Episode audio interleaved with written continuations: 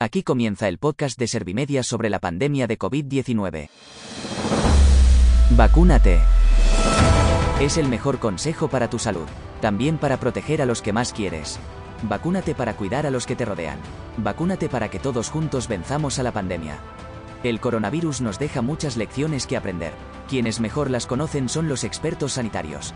Con ellos te ofrecemos información fiable y rigurosa para que nadie te confunda con mentiras. También damos altavoz a colectivos vulnerables como las personas con discapacidad. Queremos conocer su realidad en la pandemia y reforzar su protección. Porque la COVID-19 y el virus de la desinformación son una doble amenaza en estos momentos. Te presento a Almudena Hernández, periodista social de la agencia Servimedia. Hola, muy buenas. La quinta ola de la COVID-19 está haciendo las maletas como el verano. Así lo han asegurado los expertos que han participado en el quinto programa Vacunate, organizado por Servimedia y Maldita.es. Pero los expertos piden que en este viaje contra la pandemia metamos la prudencia en el equipaje.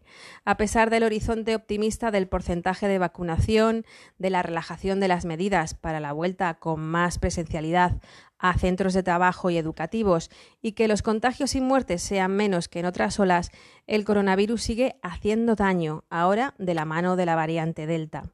Escuchemos al adjunto del Servicio de Urgencias del Hospital Ramón y Cajal y vicepresidente de la Sociedad de Medicina de Urgencias de Madrid, César Carballo. Estamos en números como para darla, por lo, no sé por finalizada o por lo menos que está dando los últimos coletazos. El problema es que, lo hablaremos ahora, es que, eh, que la variante sea más infecciosa es lo peor que nos puede pasar. O sea, cuando tú pones la balanza mortalidad, infección, que muchas veces lo ponemos, ¿no? Y se dice, bueno, no, no es más mortal o no es más letal es que que sea más infecciosa hace que sea más letal. No, no nos esperábamos esta quinta ola, desde luego no esperábamos que tuviese eh, pues, la incidencia que ha tenido a nivel de hospitalizaciones y a nivel de muertos. ¿no? Lo, hemos tenido casi 6.000 fallecidos, o vamos a tener casi 6.000 fallecidos en esta quinta ola. Con estos argumentos, el urgenciólogo ha llamado a tener precaución para volver a la ansiada normalidad.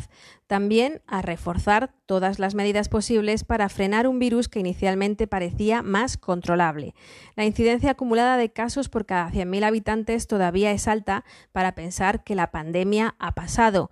Debería bajar de 50 o incluso a 25 para sentir cierta tranquilidad frente a un virus que ya ha mutado varias veces y ha matado a más de 4 millones y medio de personas en todo el planeta. Pensamos que iba a cambiar mucho menos, que mutaba mucho menos, ¿no? Los, los virus RNA. En este caso, este virus se dijo que mutaba, pero fíjate, llevamos ya eh, tres, cuatro mutaciones, ¿no? La primera y la segunda ola fueron prácticamente el virus de Wuhan. Esta tercera, la tercera ya fue la variante británica y en la cuarta hemos sufrido británica y sobre todo en esta quinta la delta, ¿no?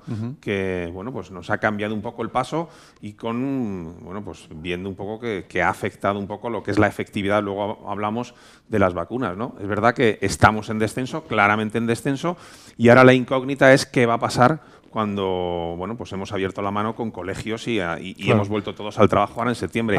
la expectación es qué va a pasar en las próximas dos, tres semanas. Las vacunas son efectivas frente a la variante Delta, aunque en menor porcentaje que contra las versiones anteriores.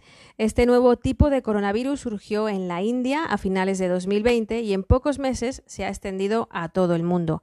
El exsecretario de Sanidad, Pepe Martínez Olmos, explica este escape inmunitario. Se ha visto que esta, esta variante tiene también un escape inmunitario, se escapa a la, a la, inmunidad en un porcentaje de personas y luego hay otras personas que aun estando vacunadas no desarrollan la respuesta inmunitaria que se, que se persigue por razones particulares de, de patología o de, o de envejecimiento de su sistema inmunitario que pueda tener cada persona. Las vacunas han reducido este verano la letalidad de la COVID-19. En julio hubo más de 600.000 casos en España, pero el porcentaje de fallecidos fue inferior a Navidades y, por supuesto, mucho menos que en la primera ola. Pero no debemos olvidar las dos caras de la moneda. El número de muertos ha sido importante porque es una cifra impactante. Uh -huh. Pero desde el punto de vista de la mortalidad, porcentaje de mortalidad ha sido ocho veces menor que las olas anteriores. Y eso expresa que la vacuna ha tenido un impacto protector importante. ¿vale? Ahora, tener todo, todos los días cuando llegábamos 100 muertos, 120, 170, sí, 140, sí. impacta. Pero en términos de poner en el numerador el número de personas fallecidas uh -huh. y en el denominador el número de personas afectadas, el porcentaje ha bajado casi ocho veces en relación con otro momento. La vacunación ha frenado el impacto de la pandemia, pero quienes trabajan en primera línea con los contagios sostienen que solo con la vacuna no es suficiente. César Carballo pide que no bajemos la guardia y que además de vacunarnos mantengamos la mascarilla, la higiene y la ventilación. Este experto reclama sobre todo que se haga un mayor control y seguimiento de los casos positivos. Así habla de la protección de las vacunas. Es verdad que esta variante nos ha enseñado que sí que ha disminuido la eficacia de las vacunas en torno a infección. Y eso es mm. un poco lo que nos ha dado este número de contagiados, que haya gente vacunada que sí se ha contagiado y que desgraciadamente también hayamos visto gente que ingresa estando bien vacunada, ¿no? sobre todo los más frágiles. ¿no? Lo que sí que tenemos que tener en cuenta es que a partir de ahora probablemente las variantes que veamos, y, nos, y así lo decían el grupo de expertos en Reino Unido, que las nuevas variantes probablemente eh, tengan una, una, bueno, pues un golpe todavía más, más alto en la, en la protección de las vacunas. ¿no? Y contra eso tenemos que luchar. Durante el programa Vacúnate en Servimedia, Martínez Olmos ha recordado que desde que arrancó la pandemia se han contagiado en España 4,9 millones de personas. Es más, cree que esta cifra aumentará porque el objetivo de la inmunidad de rebaño no va a tener el efecto previsto inicialmente. Hay que decir primero que no hay inmunidad de rebaño posible con este, con este coronavirus, o va a ser muy difícil.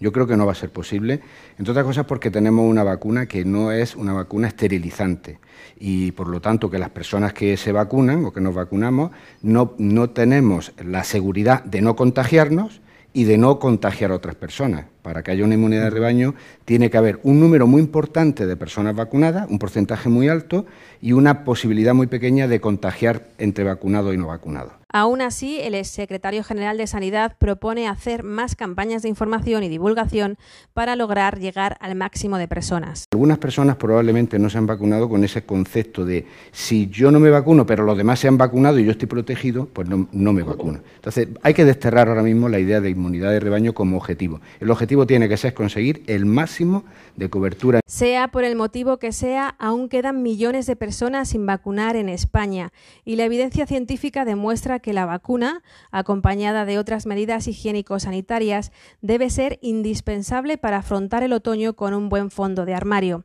En Vacúnate, maldita.es y Servimedia te lo argumentamos con datos y de la mano de expertos y te recordamos que la pandemia no ha pasado y que las personas más vulnerables las que más expuestas están a la COVID-19. Para cuidarlos, cuídate y vacúnate tú también.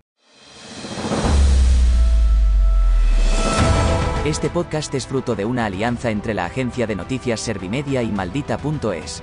Hemos unido nuestras fuerzas para combatir la desinformación sobre las vacunas del coronavirus. Queremos informar mejor y frenar los bulos. Si te gusta este podcast sobre la pandemia de COVID-19, pásalo a tus amigos, familiares y compañeros. Suscríbete a nuestro canal y compártelo en redes sociales. Juntos podemos frenar los bulos. No dejes que las mentiras te metan miedo. Yo soy una inteligencia artificial y también quiero luchar contra la desinformación. He fichado por el equipo Servimedia para elaborar estos podcasts. Gracias por escucharnos. Servimedia, líder en información social.